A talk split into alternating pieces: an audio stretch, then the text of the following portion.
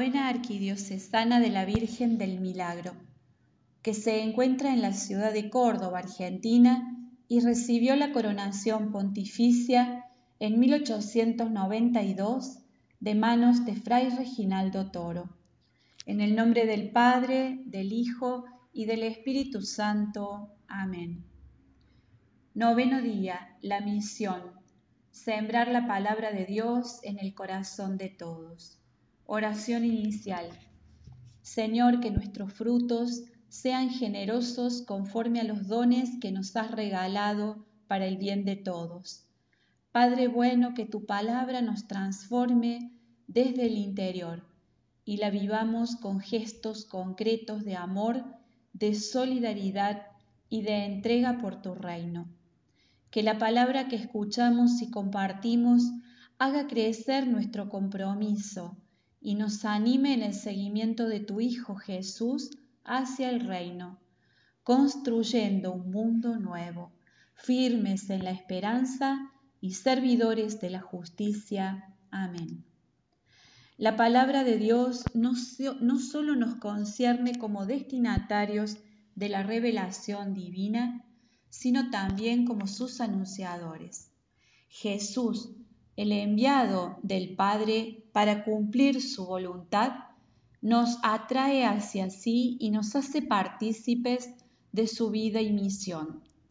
El Espíritu del resucitado capacita así nuestra vida para el anuncio eficaz de la palabra en todo el mundo. Esta es la experiencia de la primera comunidad cristiana que vio cómo iba creciendo la palabra mediante la predicación y el testimonio. La vida del apóstol Pablo, hombre poseído enteramente por el Señor y por la misión, revela este sentido. Vivo yo, pero no soy yo, es Cristo quien vive en mí. Consciente fue de que Cristo, de que en Cristo se ha revelado realmente la salvación de todos los pueblos, la liberación de la esclavitud del pecado para entrar en la libertad de los hijos de Dios. En efecto, lo que la Iglesia anuncia al mundo es el logos de la esperanza. El hombre necesita la gran esperanza para poder vivir el propio presente. La gran esperanza que es el Dios que tiene un rostro humano y que nos ha amado hasta el extremo. Por eso la Iglesia es misionera en su esencia. No podemos guardar para nosotros las palabras de vida eterna que hemos recibido en el encuentro con Jesucristo. Son para todos, para cada hombre. Toda persona de nuestro tiempo, lo sepa o no, necesita este anuncio. El Señor mismo, como en los tiempos del profeta Amos, suscita entre los hombres nueva hambre y nueva sed de las palabras del Señor. Nos corresponde a nosotros la responsabilidad de transmitir lo que a su vez hemos recibido por gracia. Nos dejamos interpelar por la palabra de Dios.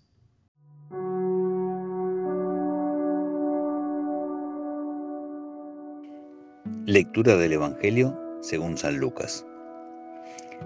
Como se reunía una gran multitud y acudía a Jesús gente de todas las ciudades, Él les dijo, valiéndose de una parábola. El sembrador salió a sembrar su semilla. Al sembrar, una parte de la semilla cayó al borde del camino, donde fueron pisoteada, y se la comieron los pájaros del cielo. Otra parte cayó sobre las piedras, y al brotar se secó por falta de humedad. Otra cayó entre las espinas y éstas, brotando al mismo tiempo, la ahogaron.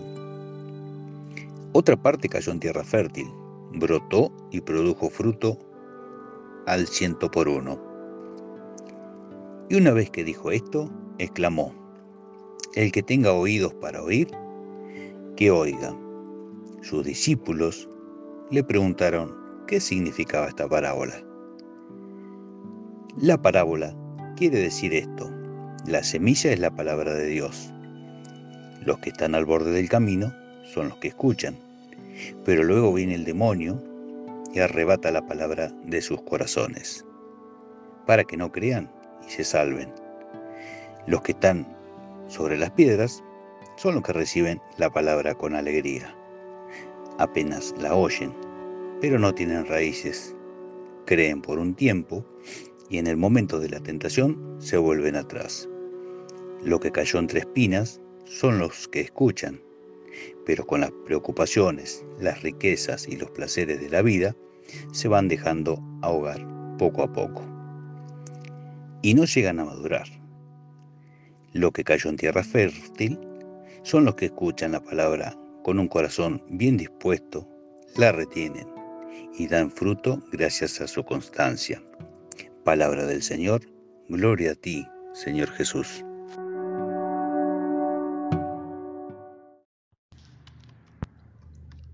¿Qué dice el texto? El sembrador salió. Salir es la primera acción del que ha tomado la decisión de cosechar. El deseo por el fruto lo hace poner en movimiento. Decide dejar sus comodidades para sembrar. La intención de obtener frutos lo mueve para salir a conseguir lo que busca. Las semillas tuvieron distintos contextos que permitieron o impidieron su crecimiento. Salvo las que cayeron al borde del camino, todas brotaron porque la fuerza de la semilla es lo que remarca. El que tenga oídos, que oiga. Es una fórmula que invita a los discípulos a descubrir que la imagen que acaba de ser usada tiene una enseñanza de Dios. La semilla es la palabra de Dios, que depende de qué corazón la recibe y de las motivaciones que tiene para dar fruto. ¿Qué nos dice el texto, especialmente en este tiempo de pandemia que vivimos como humanidad? A mí personalmente, a nuestra parroquia, a nuestra familia, a nuestra comunidad. ¿Qué le decimos? En este momento le decimos al Señor, a modo de pedido de perdón, de petición o de acción de gracias, aquello que su palabra suscitó entre nosotros. Terminamos el momento rezando las siguientes preces. Respondemos, te damos gracias Señor por cada persona que sembró tu palabra en nuestros corazones. Oremos, te damos gracias Señor, por mostrarnos tu corazón infinito por medio de tu revelación. Oremos, te damos gracias Señor, por invitarnos a llevar la semilla de la palabra eh, a nuestros hogares, trabajos, familias y amigos. Oremos, te damos gracias Señor. Compromiso. Nos comprometemos a enviar a nuestros amigos y familiares alguna frase de la Biblia que nos haya quedado en el corazón. Terminamos nuestra oración pidiendo por la patria.